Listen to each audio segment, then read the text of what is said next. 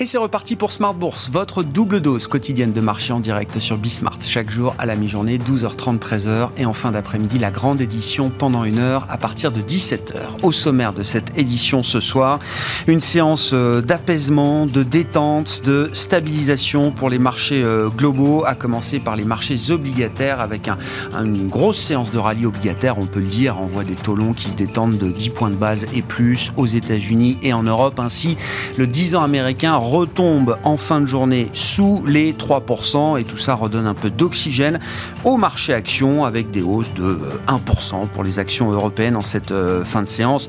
Rappelons qu'on vient quand même d'une série de séances très négatives puisque au cours des dernières séances, la semaine dernière, les indices européens ont abandonné entre 5 et 6%. Donc c'est un, un petit rebond technique, on va dire, euh, aujourd'hui, mais qui permet quand même de respirer un peu mieux avec un CAC qui se stabilise autour de 6150 points. Vous aurez les infos clés de marché détaillé dans un instant avec euh, Alix Nguyen. Euh, un début de réponse peut-être sur l'idée d'un pic inflation aux États-Unis. Il faudra attendre demain 14h30 avec la publication de l'indice des euh, dépenses de consommation pour le mois d'avril. Le consensus des économistes attend en glissement annuel un chiffre qui sera un peu inférieur à celui du mois de mars. On était à 8,5% pour l'inflation headline total aux États-Unis euh, au mois de mars. Le marché, les économistes attendent un chiffre qui sera peut-être plus proche de 8%. On attendra la confirmation demain euh, en début d'après-midi, donc à, 14h30. Tout ça nous permettra d'alimenter la discussion de marché avec nos invités euh, dans un instant. Et puis dans le dernier quart d'heure de Smart Bourse, le quart d'heure thématique, nous nous intéresserons à la saison des assemblées générales avec l'angle ESG, où en étant du rapport de force sur les questions ESG, sur les questions question de stratégie climat entre les actionnaires et les euh, administrateurs et les directeurs des euh, grandes entreprises. C'est le sujet que nous aborderons avec la directrice adjointe de l'investissement durable de Fidelity, Aela Kozik, qui sera avec nous en plateau à partir de 17h45.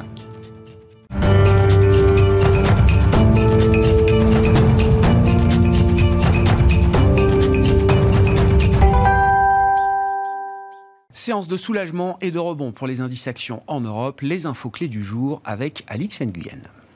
Le CAC se maintient dans le vert et met fin à une séance, à quatre séances de baisse d'affilée. Le marché profite d'achats à bon compte sur les banques et les valeurs de croissance, valeurs récemment plombées par les craintes de resserrement euh, de politique de la part des grandes banques centrales, sans compter les signes de ralentissement de l'économie mondiale. L'amélioration ambiante prend forme dans la détente observée sur les marchés de taux. Le rendement de l'emprunt américain à 10 ans est repassé sous le seuil des 3%. Euh, celui du Bund allemand de même échéance détend. Idem pour celui du BTP italien. Wall Street, de son côté, ouvre en hausse. Les poids lourds de la tech progressent. C'est le cas d'Apple, Microsoft, Meta Platforms, Alphabet et Amazon. Et puis, autre fait notable, Biohaven Pharmaceuticals bondit de 70% après l'annonce de son rachat par Pfizer pour 11,6 milliards de dollars.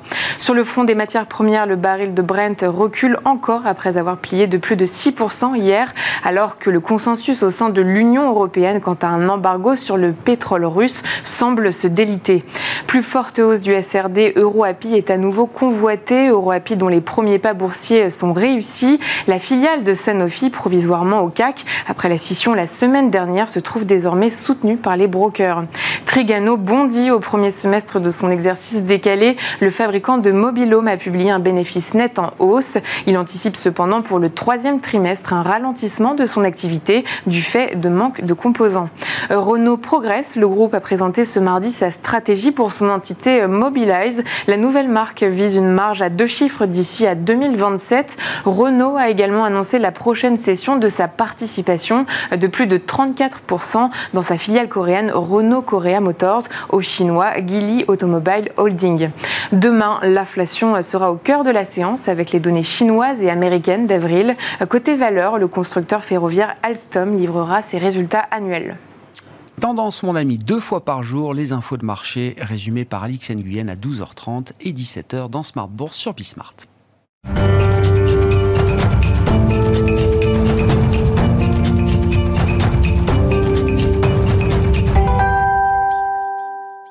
Trois invités avec nous chaque soir pour décrypter les mouvements de la planète marché. Vincent Manuel nous accompagne ce soir, le directeur des investissements d'Indo-Suez Wealth Management. Bonsoir Vincent. Bonsoir Grégoire. Merci d'être avec nous. Merci à Julien Pierre Nouand d'être avec nous également ce soir. Bonsoir Julien Pierre. Bonsoir. Vous êtes directeur des études économiques et de la gestion diversifiée de Lazare Frères Gestion et avec nous également au plateau Véronique Riche-Flores. Bonsoir Véronique. Bonsoir. Ravi de vous retrouver. Vous êtes économiste indépendante et présidente de RF Research. Euh, parlons évidemment de l'inflation, des taux, des banques centrales. C'est le sujet permanent euh, pour les investisseurs euh, en ce moment. Euh, je reste marqué, on en discutait avant l'antenne, par le, message envoyé la semaine dernière, non pas par la Fed, mais celui de la Banque d'Angleterre, qui a jeté quand même un gros froid dans l'univers des observateurs des, des banques centrales. donc, je rappelle quand même, la Banque d'Angleterre, qui a été la première banque G7 du G7 à monter ses taux en décembre 2021 à une époque où encore on n'imaginait pas que le taux de dépôt en zone euro puisse redevenir un jour positif, où on n'imaginait pas que la Fed puisse monter ses taux de 50 points de base. C'était des choses impossibles à l'époque, et pourtant la Banque d'Angleterre, elle, entamait une série de quatre hausses de taux jusqu'à présent. La dernière a été délivrée la, semaine dernière. Euh, une Banque d'Angleterre qui désormais monte ses taux en signalant une récession à venir euh, au Royaume-Uni, avec un pic d'inflation attendu à 10% en fin d'année. Et euh, euh, derrière ce pic d'inflation, une récession et deux années de croissance zéro. C'est quand même ce que signale la, Banque d'Angleterre à ce stade. Est-ce que la Banque d'Angleterre est visionnaire aujourd'hui? Est-ce que le message doit être reçu par l'ensemble des banquiers centraux? Alors, ce qu'on peut dire, en tout cas, c'est qu'elle est, elle bénéficie d'une crédibilité qui est plutôt au-dessus de celle de la Fed ou de la BCE. Parce qu'en décembre, rappelez-vous, je crois que euh, Jérôme Powell, comme Madame euh, Lagarde, nous parlait toujours d'inflation transitoire. Eux avaient fait les calculs. Hein. ils nous annonçaient déjà une inflation à 4,5. Je crois que c'était au mois de novembre, 4,5 pour fin d'année. Et puis finalement, ils ont révisé régulièrement sans véritablement tomber euh, très loin de la réalité. Ça, c'est le premier bon point. Enfin, et puis, effectivement, ils sont passés à l'action. Alors, jusqu'à présent, c'était assez facile parce qu'il y avait des de, Covid, etc., des indicateurs économiques assez bons. Euh, la question se posait, est-ce qu'ils vont continuer une fois que l'économie marquera des signes de faiblesse? Et, et c'est là que c'est important, que le message est de dire, nous allons continuer. Euh, et nous prévoyons effectivement, essentiellement du fait de l'inflation, mais euh, avec les ajustements de prix à venir, donc euh, notamment prochainement octobre, hein, sachant que les prix de l'énergie sont, sont, fixés et évoluent en fonction de, de décisions officielles. Et nous anticipons une inflation à 10% à la fin de l'année, avec une remontée de taux, l'économie connaîtra une récession. Alors c'est une contraction du produit intérieur brut en fin d'année assez forte de l'ordre de 1%, mais surtout suivi d'une quasi-stagnation tout au long de l'année 2023. Et très honnêtement, quand on est économiste, conjoncturiste et qu'on essaye de, euh, de, chiffrer ce qui doit se passer dans les deux prochains trimestres et la suite, hein, euh, je trouve que ce que nous dit la Banque centrale est de loin le plus crédible. On est la Banque d'Angleterre est la plus crédible. Oui, non, mais la Banque centrale d'Angleterre est la plus crédible aujourd'hui pour vous. Et, finalement, c'est ce à quoi on arrive. C'est-à-dire que nous, on avait un, choc un peu plus marqué au deuxième trimestre et puis un rebond euh, assez fort au troisième et puis quelque chose qui reprenait une croissance relativement vigoureuse un petit peu partout. Hein. Euh, et là, ce qu'on voit, c'est que le choc du deuxième trimestre sera probablement un peu amorti, mais derrière, pour redémarrer, ça paraît extrêmement difficile. Et, là, on, a affaire au dilemme des banques centrales, effectivement. C'est-à-dire que quand même, la Banque centrale nous dit, on va remonter les taux d'intérêt. Notre objectif, c'est 2,5%. On n'est pas sûr d'y arriver, mais c'est notre objectif. 2,5% avec une inflation à 5-6, ça veut dire qu'on est en récession avec des taux d'intérêt réels fortement négatifs. Et ça, euh, c'est quelque chose d'assez rare, effectivement, qui, euh, qui tétanise parce qu'en réalité, on s'y mais qu'est-ce qu'on pourra faire de plus? eh oui, c'est ça. Elles peuvent pas contrer véritablement l'inflation, mais déjà, il faut qu'elles remontent les taux et ça risque d'être suffisant pour entraîner le monde dans une récession, une stagnation durable. Oui, et donc le message de la Banque d'Angleterre, alors au-delà des spécificités britanniques qui amplifient peut-être le phénomène, hein, c'est la discussion qu'on a eue euh, ces derniers jours euh, en plateau, oui, c'est un schéma qu'il faut avoir en tête pour euh, la zone euro, par exemple. Il n'y a, pas de raison que ce qui se passe d'un côté de la Manche se passe pas également dans une certaine mesure de l'autre côté. Il pourrait y avoir des raisons parce qu'il y a le Brexit, etc. Mais la réalité, c'est que les conjonctures en, tentées sont pas extrêmement différentes. Donc effectivement, le plus probable, enfin, effectivement, c'est qu'on ait un peu tous le même schéma pour la zone euro. Et pour les États-Unis, ça peut être différent parce que la sensibilité aux taux d'intérêt qui ont déjà beaucoup monté hein, est, différente, notamment par son effet sur l'immobilier. On en parlera sans doute après. Mmh. Et, mais effectivement, pour la zone euro, en tout cas, c'est ça. Donc, on n'a plus le schéma qu'on a traîné depuis deux ans quasiment avec les vagues de Covid où on se disait on, a, on, a, on va avoir très mal, mais derrière, ça va repartir. Et là, on voit bien que c'est cette question de la capacité à redémarrer qui est en question, en cause. Julien Pierre, c'est un espoir euh, qui a souvent été euh, avancé par euh, certains de vos confrères consoeurs. L'idée que le ralentissement économique, à un moment, amènera les banques centrales à adoucir leur tonalité et peut-être même leur décision de normalisation. La Banque d'Angleterre nous montre qu'à ce stade, ça n'est pas le cas. Bah, c'est ce qui dans le modèle un peu classique des banques centrales. Une banque centrale, pour elle, lorsqu'elle remonte ses taux, elle fait ralentir l'économie et ça réduit les, euh, pressions inflationnistes. Et euh, aujourd'hui, on a encore beaucoup de discours, et, même ce discours présenté souvent de manière assez rose. Hein, euh, le, mot qui revient quasiment tout le temps dans les, discours des, des, membres du comité de politique monétaire de la Fed, c'est le soft landing. on va remonter les taux un peu, euh, ça va permettre à l'économie de revenir vers le potentiel et euh, les pressions inflationnistes vont, euh, vont disparaître. La question, c'est qu'aujourd'hui, en fait, on ne sait pas jusqu'où la Fed devra remonter les taux pour vraiment faire ralentir l'économie.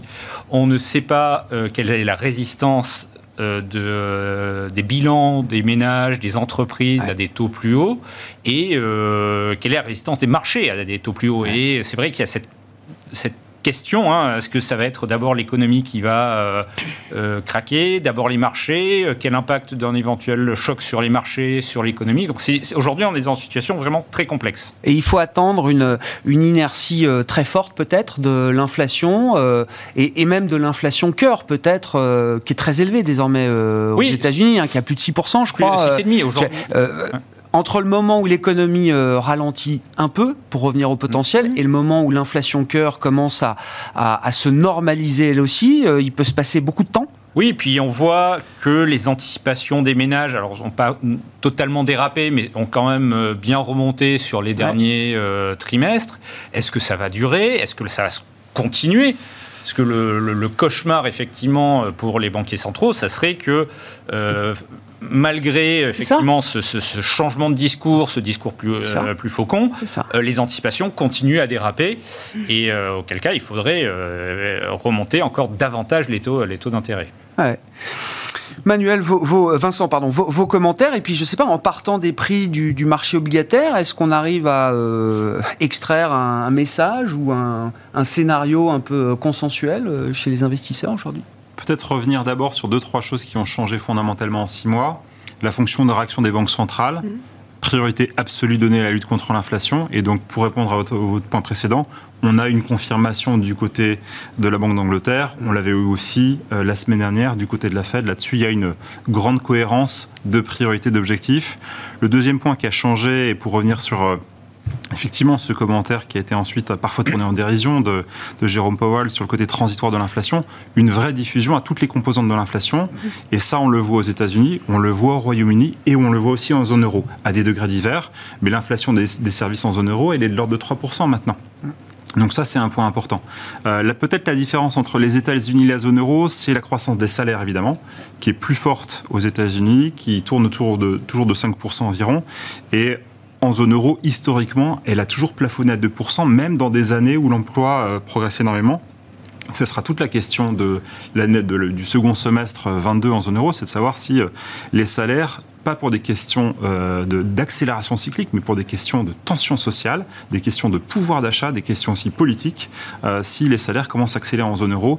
Et on peut s'attendre en néant, et c'était présent dans le discours de, la BCE hein, en mois de février, que les salaires commencent à, à accélérer vers 3% ou au-delà. Et ça, ce serait effectivement euh, un changement important pour la Banque Centrale Européenne. Alors évidemment, qui ne peut pas décemment demander aux salariés de, ne pas réclamer des hausses de salaire quand le squeeze sur le pouvoir d'achat est aussi euh, important, mais qui va devoir euh, aller au-delà d'une simple normalisation, c'est ça le risque? Bah, La BCE va devoir peut-être encore ajuster ses chiffres, elle l'a fait un peu tardivement, c'est vrai qu'on parlait de crédibilité des chiffres des banques centrales, Euh, je, rejoins le, commentaire sur la, Banque d'Angleterre. Et à l'inverse, en creux, le message, c'est qu'on beaucoup de participants de marché doutent quand même des, chiffres de croissance et d'inflation que la BCE nous propose pour 2022. Je pense qu'après, ce qui est vraiment important, c'est de se tourner vers 2023, en fait. On connaît les délais de transmission d'une politique monétaire, 12-18 mois. Et donc, si on monte les taux aujourd'hui, on, va impacter la croissance économique pour l'année prochaine. Et c'est là où je pense que le, le discours extrêmement important, euh, notamment du président de la Bundesbank, c'est-à-dire que la fenêtre finalement de remonter des taux n'est pas si longue que ça. Il vaut mieux remonter les taux quand on est encore en croissance positive, même si en rythme trimestriel on est quand même déjà un peu en stagnation. Il vaut mieux euh, augmenter les taux d'intérêt maintenant, plutôt rapidement que trop tard. Euh, la Banque d'Angleterre l'a bien compris, euh, la, BCE, la Fed l'a bien compris, la BCE est encore un peu, un peu coincée dans l'arbitrage de ses objectifs, mais on sent quand même que le, le moment est probablement venu. Bon. De repasser en positif ou marginalement en positif. Ouais. C'était aussi le discours de l'IREN ces derniers jours. Oui, ouais, très clair. Oh, le tir a été assez, assez clair. Hein, français, allemand, finlandais, effectivement. Alors peut-être tout le monde a tiré dans le même sens. Un point intéressant ouais. sur le marché obligataire quand même, c'est, on parlait des anticipations d'inflation à l'instant. quand on regarde les points morts d'inflation que reflètent les, les, obligations américaines, on a eu quand même un dégonflement de l'inflation implicite sur, sur, le, ouais. sur, les, sur les deux ans. Et donc, euh, il y a plusieurs manières de l'interpréter. Soit c'est les marchés qui commencent à donner un peu de crédibilité à l'agenda de lutte contre l'inflation des banques centrales, euh, soit le marché commence déjà à regarder vers un peu de ralentissement cyclique euh, pour, pour les deux prochaines années. Le, le focus va bouger de l'inflation à la croissance? C'est ce qu'on va attendre dans une deuxième partie d'année Julien Pierre, on aura l'inflation américaine demain. bon, je ne vous demanderai pas de pronostiquer le chiffre, mais euh, l'idée d'un pic forcément se rapproche quand même, j'imagine. Oui, d'autant qu'il y a certains euh, facteurs un peu exceptionnels qui ont joué, qui vont beaucoup moins jouer. Par exemple, tout ce qui a été voiture d'occasion aux États-Unis, ouais. qui a euh, eu une influence disproportionnée sur euh, les chiffres d'inflation. Bah, les, les, les, les, prix ont commencé un petit peu à baisser. Euh, en tout cas, on n'aura pas la même contribution positive à l'inflation qu'on avait pu avoir. Donc il y a plusieurs facteurs, mais euh, parmi tous ces facteurs, il faudra distinguer effectivement les tendances euh, profondes, sous-jacentes. Et c'est vrai qu'on les voit plus dans l'inflation des services, comme ça a été euh, mentionné. Et, euh, et, et, nous, on pense que la question de l'inflation, elle va rester euh, présente, hein, comme la question de la croissance. C'est-à-dire qu'on sait que bah, cette cet exercice de pilotage que vont essayer de faire les banques centrales, il est très compliqué. Ouais. Il faudra avoir les yeux rivés sur l'inflation, sur la croissance euh, pendant un certain temps. Mmh dans la stratégie de la réserve fédérale euh, américaine, euh, alors évidemment, je ne dis pas que les marchés euh, boursiers n'ont pas d'importance, mais euh, le marché qui a peut-être le plus d'importance, c'est le marché immobilier euh, américain, parce que c'est là où on voit, avec des effets retard, qu'aujourd'hui on a quand même eu un effet d'entraînement très fort sur, euh, sur les prix. Qu'est-ce qu'on peut dire de ce marché immobilier américain avant de parler du Nasdaq Parlons du, marché immobilier? Non mais est-ce qu'il y a l'idée que oui, le, le refroidissement est déjà en cours, que ça peut peut-être à un moment quand même baisser un peu le niveau de, stress des banquiers centraux américains, voire encore une fois, euh, les faire être plus sensibles à des questions d'emploi, de croissance, plus que d'inflation. Alors le marché euh, immobilier américain aujourd'hui, il est caractérisé euh, d'abord sur le plan marché physique par sans doute un, une pénurie de logements. En fait, on avait eu euh, énormément de construction au milieu des années 2000, et après on a connu une dizaine, une quinzaine d'années où on a construit sans doute en dessous de ce qui était nécessaire pour l'économie américaine. Ça a permis d'absorber les excès, mmh. mais aujourd'hui on n'a sans doute pas assez de logements aux États-Unis, on n'a aussi pas assez de logements à vendre. Hein. Lorsqu'on regarde les stocks de logements à vendre, on est extrêmement bas. Et donc on a cette tension physique qui, euh, qui, euh, qui plante le décor. Après, on a eu des conditions financières qui étaient très très favorable, hein, des taux sur les euh, prêts hypothécaires qui avaient baissé à des niveaux euh, très, euh, très bas, qui sont en train de remonter fortement. Donc il va falloir surveiller effectivement ce qui se passe à, ce niveau-là, et aussi distinguer ce qui va se passer sans doute sur le, les, les, transactions immobilières et sur la, la construction. Sur les transactions, euh, on n'a pas encore au niveau des prix de ralentissement. Hein. Au mois de février, l'indice Case-Shiller a progressé de 2,5%. C'est mm. colossal, hein. c'est très supérieur. Sur un mois. Hein. Sur un mois. Oui, oui, oui c'est pas en year on year. Ah oui, oui, sinon c'est à deux chiffres. C'est très au-delà de ce qu'on avait pu connaître sûr. pendant les, les buts. Ouais, donc, euh, voilà, on, on, sent que c'est quelque chose qu'il va falloir surveiller, qui ne doit pas rassurer les banquiers centraux, hein, parce que euh, des rythmes de progression non. des prix de l'immobilier comme ça, bah, ça se diffuse après au reste de l'économie. Hein. Le, le, coût du logement, c'est 30% des indices de prix. Bien euh, sûr. Donc pas de ralentissement encore euh, significatif. on, le voit un peu sur les mortgages, puis après dans certains segments effectivement euh, immobiliers. Euh, mais c'est vrai qu'on a encore ces signes de tension. Ouais. ouais. All right. Véronique Ces signes de tension, et je rebondirai sur ce propos sur l'immobilier, c'est que on voyait bien il y a quelques semaines que l'immobilier était, devenu un target de la Fed. Mmh. Il y a eu pas mal de déclarations et, euh, je pense qu'il y avait, il commençait à y avoir un sujet politique avec un coût du logement qui devenait trop largement inabordable pour la grande majorité des Américains. Donc il y a une volonté de freiner euh, cette dynamique sur le marché immobilier. Alors aujourd'hui, ce qu'on voit effectivement, qui a été en partie dit, mais c'est un marché quand même assez disloqué Hein, où l'essentiel des transactions se fait sur les, valeurs, euh, les, biens les plus, euh, les plus onéreux. Euh, en général, on disait hors plateau, avec des, valises de, cash plutôt que du crédit, effectivement, c'est logique, mais on voit, normalement, ça ne va pas durer éternellement, effectivement. Et, et, effectivement, les mises en chantier de logement, de toute façon, n'ont jamais retrouvé leur niveau, leur moyenne de long terme. Donc on paye en partie cette faiblesse depuis la crise de 2008, ce qui veut dire que les les prix du neuf, euh, en plus le neuf n'était pas toujours facile à, construire, etc. Les prix du neuf ont flambé. Euh, enfin, il y a eu un report sur, sur l'ancien, les prix de l'ancien ont flambé, et puis ça se reporte. Enfin, bon, c'est un marché effectivement qui vit des tensions de toute façon et qui n'est pas forcément simple à aborder, qui, qui, peut réserver des surprises un peu dans les deux sens. Donc, euh, c'est un sujet d'interrogation plus que de certitude ou de risque, mais de risque également. Hmm. Mais vous dites c'est bien ce marché-là que la Fed cible aujourd'hui pour apaiser justement les tensions Je euh, pense qu'elle le ciblait réellement. Après, euh, la Fed avait aussi en tête, et, ça se retrouve dans tous les discours, le faible niveau du taux de chômage et l'inquiétude que ça peut représenter sur les salaires. Hein. Là, la croissance des salaires a l'air de se stabiliser. Finalement, ça part pas totalement euh, dans le décor. Hein. D'un mois sur l'autre, on a vu que ça, ralentissait un petit peu. Ça, ralentit un petit peu. Disons que ça a arrêté de s'accélérer. Oui, c'est ça. La hausse des salaires n'est peut-être pas non plus totalement éternelle. Enfin, ça peut être déjà un gros rattrapage.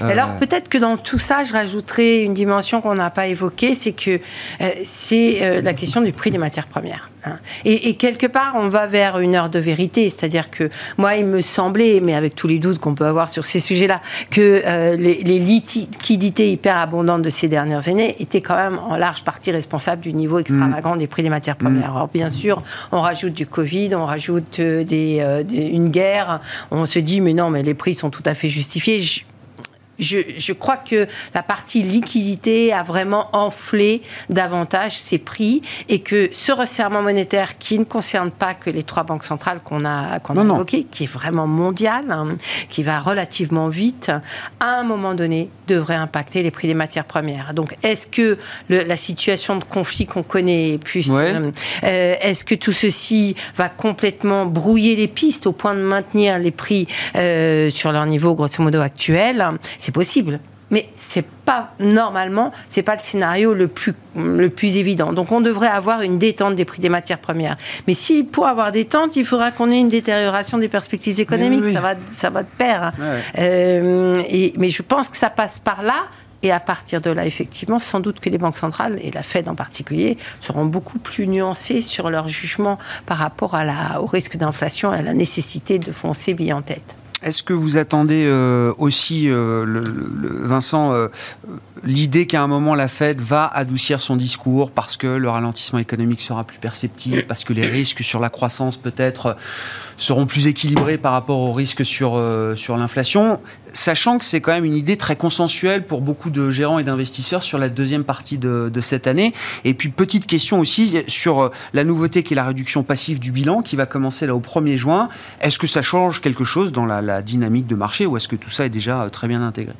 Alors sur la Fed, c'est probablement trop tôt pour que la Fed change euh, déjà de discours. Mm. Elle a engagé euh, son cycle. Je pense qu'il est très important dans, la réunion de la semaine dernière, c'est de, de stabiliser les anticipations sur le rythme des hausses des taux avec beaucoup de discours. Ils sont tous d'accord pour 50. Là, voilà, c'est ça. on fait à nouveau 50 points de base en juin. Juillet, ça, sera, ça dépendra du cycle.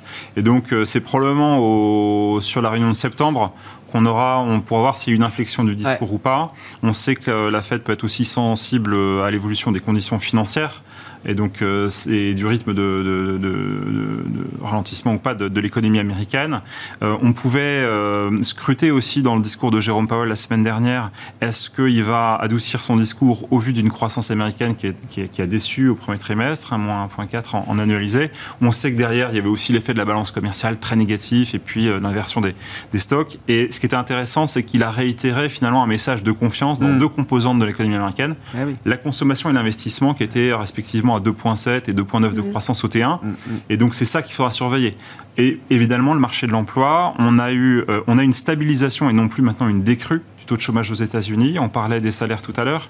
Euh, on n'est pas encore au moment, à mon sens, où la Fed euh, juge nécessaire de changer de discours. Elle est encore dans ce narratif de ah la remontée des taux, c'est maintenant. Ah L'emploi est euh, assez fort, l'économie est assez forte et peut supporter des hausses de taux sans se cracher. Après, on sait aussi que Jérôme Powell a probablement été marqué par le cycle de hausse de taux de 2018 avec probablement une hausse de taux à la fin du quatrième trimestre 2018. Euh, hein, si vous vous souvenez, l'état des marchés financiers n'est pas très, pas très joli à voir au mois de décembre 2018.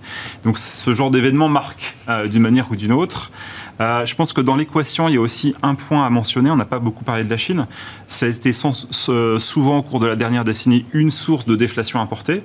Euh, on parlait des matières premières. Force est de constater qu'on a une grosse divergence entre d'un côté euh, l'énergie et puis les métaux. Mm. et le ralentissement économique chinois assez fort, hein, avec des indicateurs d'activité qui, ont bien piqué du nez sur le mois d'avril, bah, ça nous renvoie quand même un petit message que là aussi, il y a potentiellement une source euh, de, de, déflation, en tout cas euh, une, une, une, origine possible qui permettrait de calmer un peu les, la baisse des anticipations d'inflation. Oui, mais la Chine va relancer. Euh, la, Chine va relancer. Et si la Chine relance, elle va relancer un peu par l'infrastructure. C'est déjà un peu, c'est déjà un peu l'idée. Et donc chinoise, ça recrée des tensions. C'est pas encore l'arlésienne, mais on en parle depuis longtemps. Moi, ce que je constate, c'est que les taux d'intérêt de la Banque centrale chinoise n'ont pas été abaissés le dernier mois. Mm.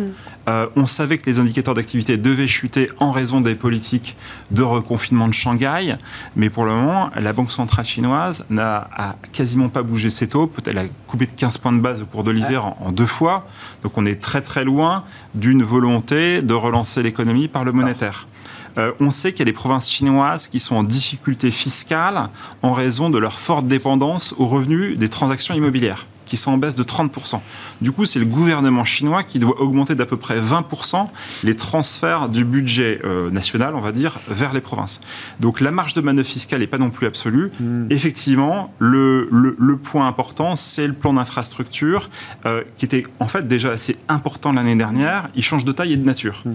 L'année dernière, je crois que les montants autorisés d'émissions de, de prêts obligataires par les provinces étaient euh, un peu pas loin de 600 milliards de dollars, qui ont été beaucoup consacrés au transport, à des secteurs assez classiques et qui sont financés par des émissions obligataires des provinces. Mm. Euh, cette année, bah, effectivement, maintenant, on parle d'un plan, plan d'infrastructure de 2000 milliards de dollars et qui, cette fois-ci, doit cibler beaucoup plus euh, les infrastructures de communication et l'innovation. Euh, mais on sait que les, les plans d'infrastructure, euh, c'est plus des plans de transformation que des plans cycliques. Ça mhm. prend un certain temps quand même. On a fait des routes, on va faire de la 5G, quoi. c'est ça. Oui, oui, d'accord.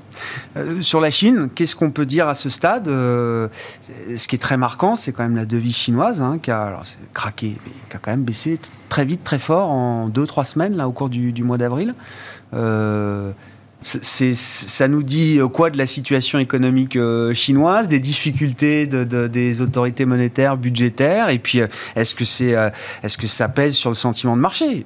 2015, on a cette petite dévaluation du yuan, surprise au cours du mois d'août, qui fout un, bazar pour quelque temps quand même. qui était arrivé effectivement pas mal en surprise et les gens l'attendaient pas, et qui avait en plus déclenché pas mal de fuites des capitaux. Aujourd'hui, en fait, les autorités chinoises ont quand même un contrôle plus fort de leur, des flux de capitaux, surtout sortants. Hein. C'est ce qui inquiète beaucoup le gouvernement chinois.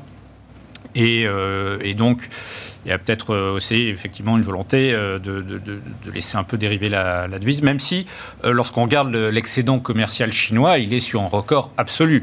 Et on peut après, ça dépend du niveau de conflictualité que la Chine veut euh, accepter, acceptera avec les États-Unis. Mais euh, est-ce que euh, la Chine peut laisser filer sa devise pour soutenir ces, euh, ces exportations, c'est euh, ça peut vite devenir un sujet politique. Ça peut vite devenir un sujet de politique internationale. oui, On en a pas mal en ce moment. Oui, effectivement. Et sur la situation économique chinoise, est-ce qu'on est, est, qu'on est arrivé à un point où on ne peut qu'espérer mieux ou est-ce que ça peut être Alors, encore Il y a eu l'effet effectivement confinement. Ce qui est rassurant, c'est que lorsqu'on regarde là, les, le nombre de, de, nouveaux cas, ça commence à, à rebaisser un petit peu. Donc peut-être qu'on est dans une vague qui est en train d'être mmh. maîtrisée et qui permettrait dans les prochaines semaines euh, de réouvrir euh, euh, toutes ces villes qui sont confinées. Et, et, effectivement, on a ces mesures de soutien. Il ne faut pas oublier qu'à la fin de l'année, on a le congrès du Parti communiste ah, chinois. Hein. Personne n'oublie. Xi, Jinping a, Xi Jinping a très envie d'obtenir un troisième mandat. Et donc, généralement, il y a une volonté politique très forte de, de, soutenir l'activité. Mais ça pose aussi des questions parce que ces, ces mesures de relance sont tourne toujours vers les infrastructures, quelque part renforce les déséquilibres de, l'économie chinoise. C'est plus la prospérité commune, quoi. Enfin, euh, on a mis un peu en suspens. Euh, ah, il y aura une question quand même sur les, transferts vers les ménages. Hein. La, Chine a besoin, aurait besoin de soutenir davantage sa consommation ben domestique. Oui. Et on a peu de mesures qui vont dans ce sens. Comment on relance quand il faut euh, soutenir la demande et que la demande est confinée dans un pays comme la Chine euh, Alors là, tant que c'est confiné, à vrai dire, on ne peut pas faire grand-chose. Ouais, mais hein. le problème, c'est oui, mais, c'est un sujet, euh, c'est un vrai sujet parce que deux ans après, c'est quand même un échec total. Mhm. Euh, on proclamait il y a un an, premier entrée, premier sortie, c'est magnifique. 2021 avait été une année spectaculaire pour de ce point de vue-là pour la Chine. Deux ans après, non. deux ans après, non. Ils y sont toujours. on proclamait, proclamait le, le yuan pour prêt à supplanter le dollar, voilà, c'est un peu moins clair. Non, je pense qu'il y a plusieurs sujets. Alors, il y a un, vrai sujet sur euh, l'échec euh, de la politique menée depuis la crise de 2008 pour rééquilibrer l'économie. Parce que finalement, euh, la, Chine, c'est, on peut se laisser piéger, puisqu'ils sont tellement nombreux que des micro-phénomènes prennent des proportions qui, effectivement, entraînent le monde entier. Quand on fait le bilan, je l'ai fait il n'y a pas très longtemps, mmh. de, de la montée en puissance de la consommation dans le PIB, par exemple, mais la Chine est vraiment euh, très, ça se produit très très lentement et beaucoup de, de manière totalement insuffisante, avec euh, comme conséquence qu'ils n'ont pas les moyens de relayer sur le plan domestique ce qui leur manque à l'export. Hein. c'est ça la conclusion. Donc ils sont toujours en train de courir derrière des plans de relance. Ça fait combien d'années qu'on nous promet tous les six mois à peu près avant le Covid, hein, déjà des plans de relance dont on voyait l'effet deux, trois mois et puis plof, ça retombait derrière. Et pourquoi? Parce que effectivement, à un moment donné, infrastructure sur infrastructure, ça sert plus à grand chose et quand la population est surendettée, ça sert encore moins. Hein. Il n'y a pas les effets de levier. L'autre élément qui m'interroge davantage, je suis pas sûre d'avoir euh, une opinion euh, définitive, mais quand même, il me semble que ce décrochage du yuan, au moment où il se fait, bien évidemment, il y a les écarts de taux avec les États-Unis et, le, dollar qui s'apprécie contre quasiment toute devise. Mmh. il faut garder ça en tête. Mais euh, je pense qu'il nous, peut-être qu'il nous met sur la piste aussi d'un changement de perception sur la réalité chinoise. Ce qu'on voit ces dernières semaines, euh, qui nous vient de la Chine, est quand même potentiellement en mesure de changer ou d'obliger un changement de relation future avec cette grande économie. Hein. Euh, moi, je suis convaincu qu'on ne va pas pouvoir commercer et lier des liens euh, commerciaux. Vous parlez de la manière dont gère le Covid, vous parlez de la relation avec la Russie, vous parlez de, En fait, un peu, un peu de tout ça. D'accord. Hein. Non, non, mais c'est pour que les choses soient dites. Hein. l'autoritarisme, la manière dont il gère le Covid, qui, qui hérisse quand même les cheveux de, tous les spectateurs en dehors de... Alors, je peux... Voilà, je pense qu'on a fait quand même un peu mieux et qu'il y, a quand même des, retours qui sont extrêmement choquants. Mmh. Le positionnement et ce flou artistique dans la géopolitique avec la, Russie, qui finit par être gênant. On veut bien avaler toutes les couleuvres, mais au bout d'un moment, quand même, euh, il faut reconnaître qu'il y a des couleuvres. Hein, et je, je, imaginons euh, l'Allemagne dans un an ou deux ans. Est-ce qu'on rouvre les portes et est-ce qu'on mène la même, est-ce qu'on a la même attitude à l'égard de la Chine, de l'économie chinoise? Est-ce qu'on refait des voyages d'affaires avec toutes les les entreprises pour aller développer notre commerce là-bas. Est-ce que ça se fait aussi facilement? J'y crois pas. J'y crois pas un instant. Je pense que la Chine a cassé son image pour tout un tas de raisons et aussi pour ses difficultés économiques. Et, je pense que derrière cette, euh, cette baisse du yuan, le raccourci est un petit peu abrupt, peut-être, je le conçois. mais euh, il y, a, y a potentiellement tout ça.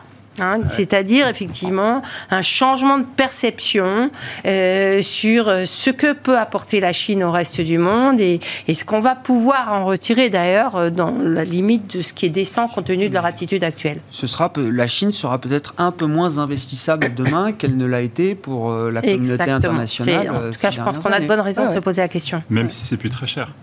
ah bah alors ça, oui.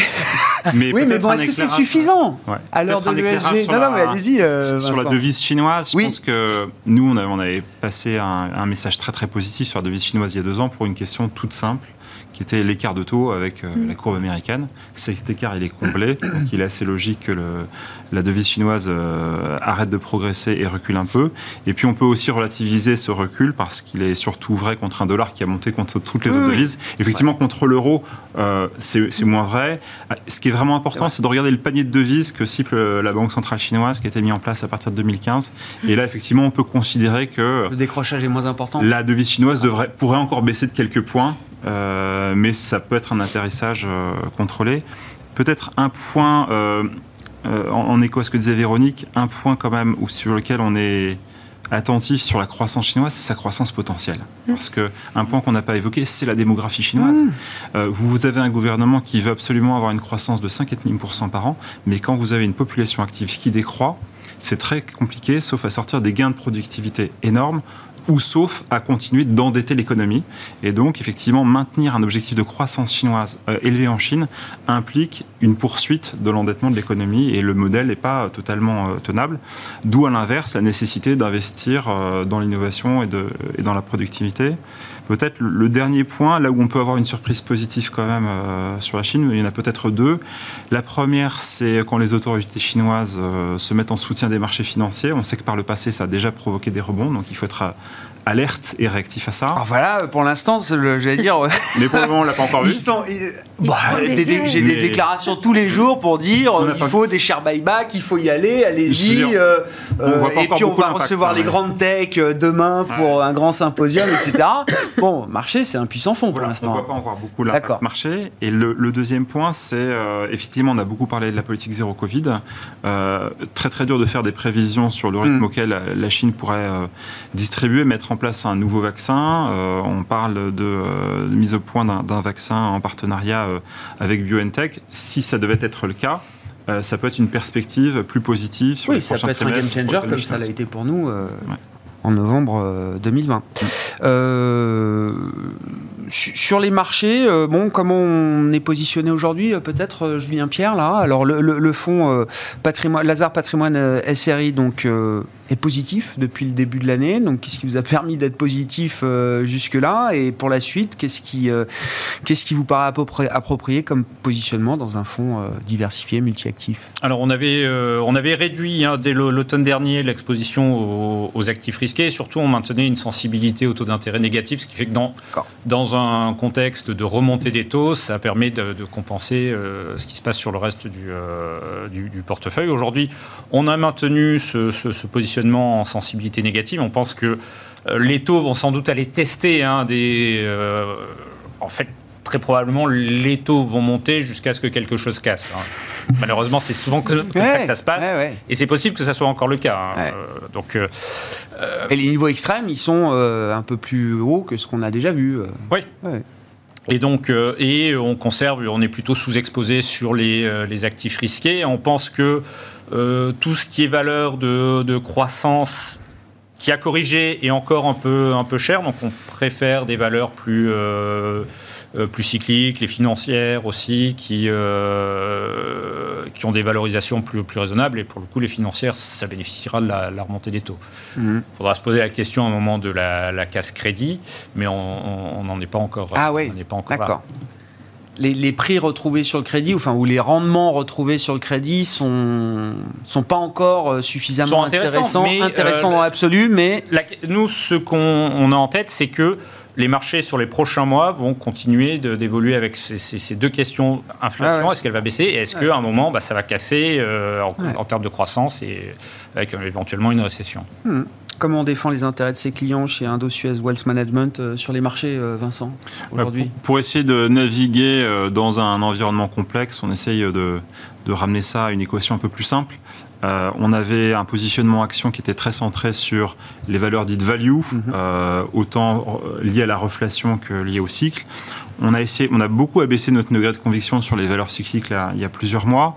on a gardé une vue positive sur tout le complexe lié à l'énergie et aux matériaux parce que c'est un petit peu la source du, cycle de stagflation qu'on a aujourd'hui. Ces valeurs en bénéficient et ont publié des bons résultats évidemment au premier trimestre.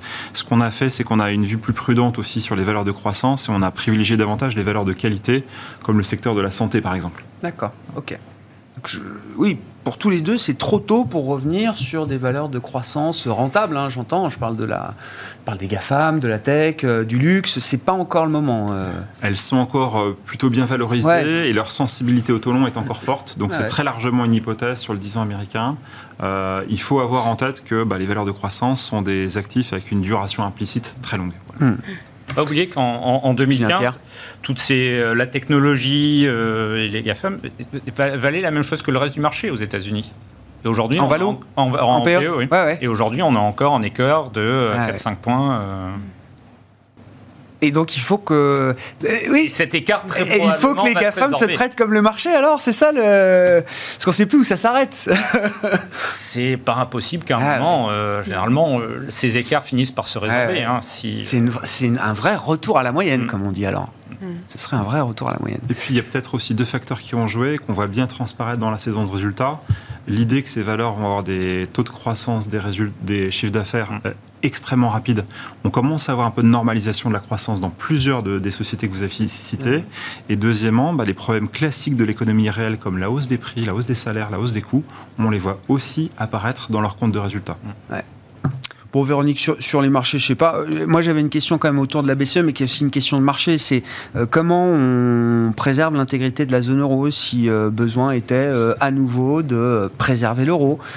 c'est un vrai sujet. Le spread Italie-Allemagne est à, est à 200 BP aujourd'hui. Mhm. Ok, on a vu pire, bien sûr, mais dans un monde d'avant pas si lointain, c'était déjà un petit niveau d'alerte pour une banque centrale comme la BCE.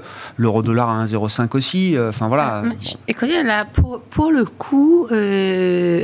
Ça vous inquiète pas?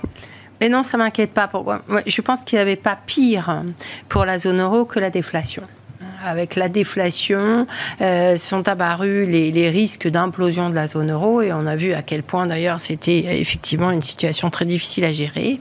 Et, je pense qu'un environnement d'inflation est beaucoup plus sain, entre guillemets, euh, beaucoup plus protecteur pour cette union monétaire. Et que finalement, euh, pour les pays à problème, qui sont bien évidemment les plus endettés, Hein, quand vous avez beaucoup de dettes, qu'est-ce que vous attendez le plus hmm. Sinon de l'inflation. Hmm. Et euh, alors bien sûr, euh, les taux d'intérêt vont monter, donc le coût de la dette va monter, mais enfin pour l'instant, on a des taux d'intérêt réels négatifs comme on n'a jamais eu.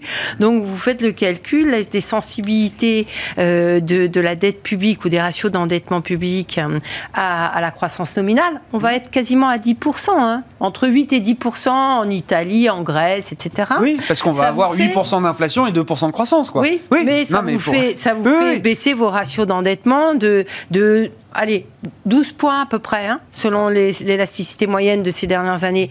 Euh, donc, finalement, euh, voilà, on a, si on arrive à maintenir une inflation plus élevée, il faudra un peu de temps avant que les taux réels euh, remontent en territoire positif d'abord et que hmm. ce soit vraiment un handicap. Donc, je pense que finalement, on a plutôt une situation assez favorable, enfin, assez favorable, moins anxiogène, je dirais, que toutes ces dernières années. Et en face de ça, on a une Allemagne qui, euh, bah, qui fait de l'inflation, qui va devoir faire des dépenses publiques et de la remise en état de son économie. Et, finalement, euh, moi, quand je vois tout ça, je me dis, bah, j'ai envie presque d'acheter de l'Italie. Ouais, d'être italienne. Euh, avec toute les, la prudence et bien évidemment, je pense qu'il faut certainement pas suivre cette recommandation vie en tête, mais néanmoins, voilà, ça, ça ça illustre une baisse de, des craintes ou des inquiétudes. Je vois beaucoup de commentaires. Hein, comment la BCE va faire, vont remonter les taux, etc. Au pire moment. Mais attendez, j'ai écrit il y, a, six mois, hein, ils vont arrêter le QI au pire, au pire moment.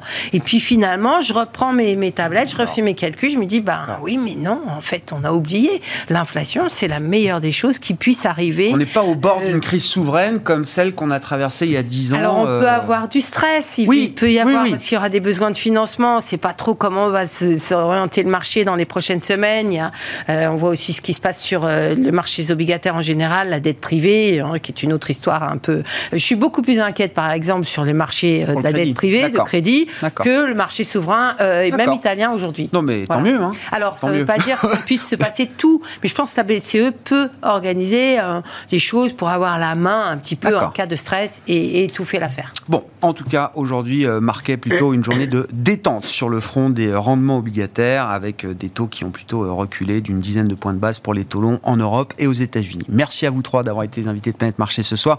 Véronique Riche-Flores, économiste indépendante, présidente de RF Research, Julien Pierre-Nouan, directeur des études économiques et de la gestion diversifiée de Lazare Frères Gestion et Vincent Manuel, directeur des investissements d'Indo-Suez Wealth Management, étaient les invités de Planète Marché ce soir.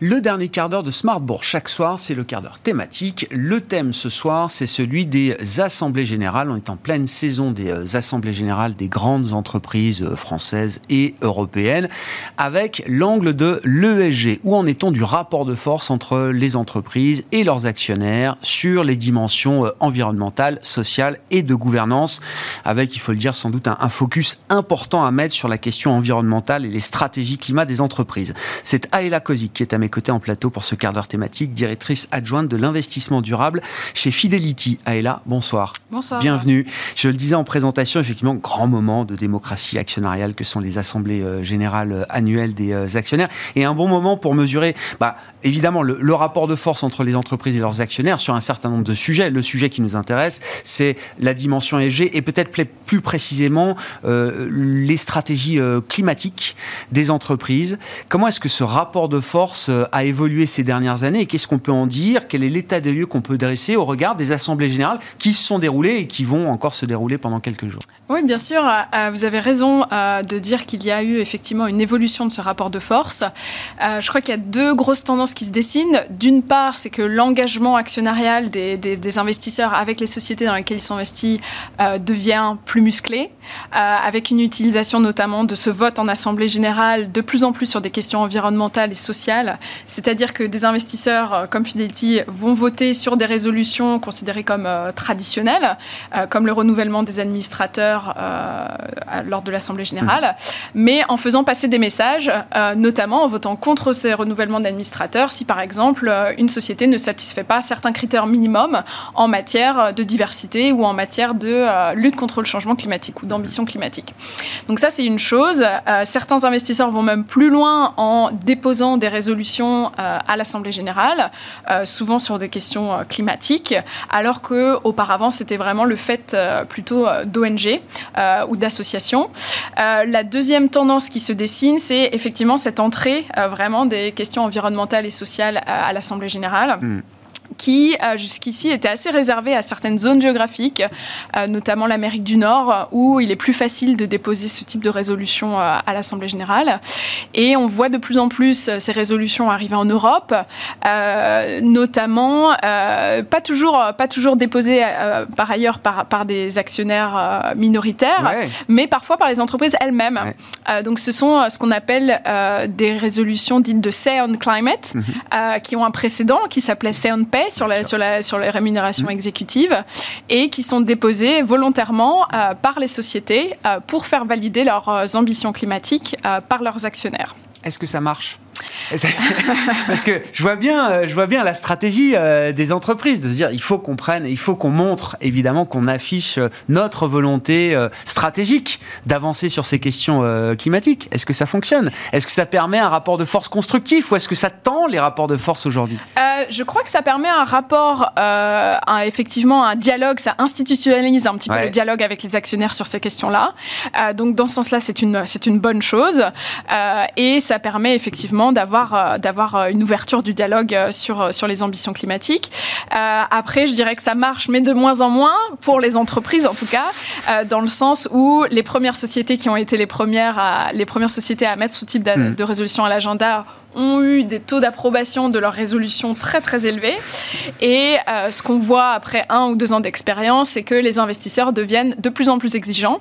Euh, il suffit plus d'être, euh, de, voilà, de mettre ce type de résolution à l'agenda volontairement. Il faut aussi que les euh, ambitions climatiques soient associées vraiment à un plan stratégique et qui, que les sociétés finalement détaillent la façon dont elles vont parvenir à leurs ambitions et notamment parvenir à des ambitions euh, de réduction d'émissions de gaz à effet de serre dont on parle à une horizon 2050. Euh, Et c'est là où ça devient plus difficile, effectivement, de faire passer ou de proposer des résolutions beaucoup plus contraignantes, beaucoup plus euh, engageantes, beaucoup plus détaillées, beaucoup plus spécifiques.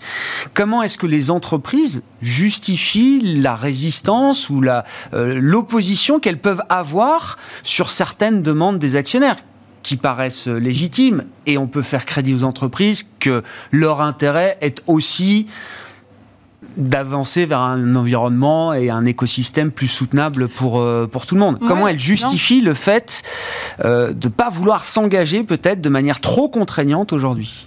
Alors il y a plusieurs choses. Il y a d'une part euh, certaines entreprises, on a vu l'exemple très récemment avec Total, qui refusent de mettre des, des résolutions externes à leur agenda, tout simplement en, en disant qu'elles ne veulent pas que leurs actionnaires s'immiscent dans la stratégie de, de l'entreprise ce n'est pas le rôle de l'Assemblée générale.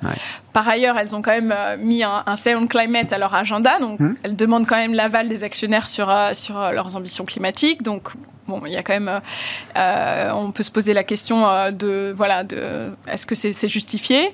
Et je crois que par ailleurs, il y a encore un certain nombre de sociétés qui ne veulent pas s'engager sur un objectif d'émission net zéro à l'horizon 2050, hmm. tout simplement parce qu'elles ne savent pas comment elles vont parvenir à euh, à atteindre cet objectif. Oui. Oui, donc c'est une forme d'aveu, enfin de, transparence de la part des entreprises. Euh, alors, euh, évidemment, l'idéal, comprendre le réel pour aller vers l'idéal. Non, mais l'idéal étant que ces entreprises-là, on va leur demander de mettre en place, et on va peut-être, en tant qu'investisseur, les aider à mettre en place des euh, stratégies. Mais tant qu'elles n'ont pas cette stratégie, elles ne veulent pas s'engager. Voilà, exactement. Et tant qu'elles ne sont pas finalement assurées d'avoir les moyens technologiques ou financiers de parvenir à cette réduction d'émissions de carbone, elles ne veulent pas s'engager. Maintenant, euh, ce qu'il faut savoir aussi, c'est que souvent prendre un, objectif, même s'il est très long terme, eh bien, ça donne le ton euh, dans une entreprise, ça donne le ton euh, du management pour le reste des salariés, et que finalement, c'est quand même un objectif qu'on a qu'on a en tête. Ça peut être performatif, quoi. Exactement, oui, absolument. Oui, non, mais j'entends bien. en tant qu'investisseur professionnel, et Fidelity est un gros investisseur mondial pour dire les choses, Ayla, comment vous vous positionnez sur ces questions entre la nécessité évidemment de s'engager, mais d'avoir aussi des stratégies euh, crédibles et euh, euh, parfois des entreprises qui évoluent quand même, il faut le dire, dans un monde compliqué, complexe et qui n'ont pas encore aujourd'hui la réponse à tout. Quel est le rôle Comment vous définissez votre rôle d'actionnaire aujourd'hui et dans ces moments d'assemblée générale? Mais pour nous, ce qui est très important, c'est effectivement l'engagement avec ces entreprises, puisqu'on ne peut pas avoir toutes les réponses dans le reporting actuel des sociétés. On ne peut pas s'appuyer uniquement sur des agences de notation externes. Pour nous, le dialogue avec ces sociétés euh, c'est très important. Et je crois que c'est aussi, comme vous le dites, important d'avoir en tête euh, les challenges euh, que ces sociétés rencontrent pour décarboner leurs activités. ce qui est aussi important de plus en plus, c'est d'avoir des outils à disposition que l'on peut utiliser si jamais cet engagement s'avère infructueux ou si on juge que les progrès de la société ne sont pas assez rapides. Donc on a parlé du vote qui en est un et qui est inclus dans la politique de vote de Fidelity également. on a aussi aussi la possibilité de s'engager collaborativement avec d'autres actionnaires. Et on a de plus en plus d'exemples de coalitions d'actionnaires de ce type où finalement on partage les mêmes objectifs ESG et même en étant un gros actionnaire, bien plus, plus, plusieurs gros actionnaires mis ensemble sont aussi plus forts. Oui, parce qu'avant c'était des petites boîtes de gestion qui souvent se mettaient ensemble. Mais là, même chez les gros, vous dites oui, euh, l'idée de la coalition euh, est en train de faire son chemin. Absolument, absolument, et ça aussi, ça permet aussi d'avoir un, accès, euh, voilà, privilégié ou plus plus facile auprès de sociétés dans des pays qui n'ont pas forcément l'habitude de discuter des enjeux climatiques avec avec leurs actionnaires. et donc, et ça, ça permet aussi un partage de ressources pour les investisseurs, puisque l'engagement actionnarial avec une société, c'est aussi quelque chose qui prend du temps et beaucoup de ressources. Donc finalement, tout le monde est tout le monde est gagnant. Euh, donc ça, ce sont des outils euh, que l'on a de plus en plus à disposition. Et puis ensuite, on a aussi des stratégies dédiées, euh, une gamme de fonds durables qui permet de répondre aux demandes de clients bah, qui ont des, exigences et des critères plus spécifiques et qui veulent, par exemple, complètement exclure certaines sociétés, avoir voilà, des règles ah d'investissement très claires sur, sur, sur l'univers d'investissement. Je reviens à l'idée de ces, coalitions d'actionnaires, cet engagement des, des actionnaires. Qu'est-ce que ça vous permet euh, d'obtenir? Qu'est-ce que vous visez euh, avec ça? Est-ce que quels sont les leviers que vous pouvez utiliser pour justement mettre les dirigeants de ces entreprises, euh, bah, euh, j'allais dire dans, dans les, pieds dans la réalité et pas avec des horizons de temps de 30 ans, parce qu'on sait très bien que ces patrons-là ou ces administrateurs, mandataires sociaux, ils seront plus là dans 30 euh, ans. Absolument. Comment on fait pour que ce soit crédible euh, dans deux ans, dans trois ans, dans cinq ans, etc.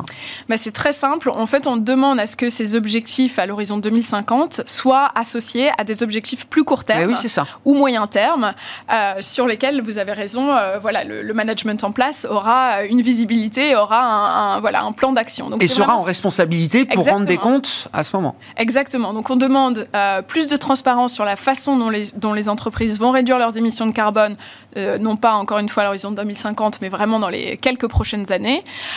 et on demande aussi aux sociétés de plus en plus de, de nous expliquer comment le management et euh, incentiver, en bon français, pardon, euh, sur, sur ces ambitions climatiques et notamment au travers de la rémunération des dirigeants. Et est-ce que les rémunérations par variable sont suffisamment indexées aujourd'hui sur des objectifs euh, climatiques, sur des stratégies climatiques dans les grandes entreprises dont vous êtes actionnaire? Alors, en Europe, c'est plutôt courant, mais si on regarde un univers global, ça reste encore une minorité. et je dirais que... et c'est une vraie indexation, c'est-à-dire c'est une indexation qui est vraiment incitative pour le manager ou pas c'est que à la fois, c'est euh, une bonne chose que ces, euh, que ces critères ESG font, fassent leur entrée dans la rémunération euh, mm. variable des dirigeants. D'un autre côté, je n'aurais pas d'exemple à vous citer de dirigeant qui a qui n'a pas reçu sa part variable indexée à ces critères parce qu'ils ne les ont pas remplis. et donc ça, c'est sans doute un signe qu'il y a aussi un, travail à faire sur effectivement les ambitions associées à ces critères. Merci beaucoup, euh, Aïla, d'être venue nous éclairer donc, sur ce, cet exercice de démocratie actionnariale que sont les assemblées générales annuelles d'actionnaires, avec évidemment le, thème du, climat, de l'ESG au sens large, mais du climat et des stratégies climat qui sont euh, par, parmi les, nouveaux sujets euh, importants traités par les actionnaires avec les directions d'entreprise. Aïla Kozik, qui était avec nous, l'invité du quart d'heure thématique de Smart Bourse ce soir, directrice adjointe de l'investissement durable chez Fidelity.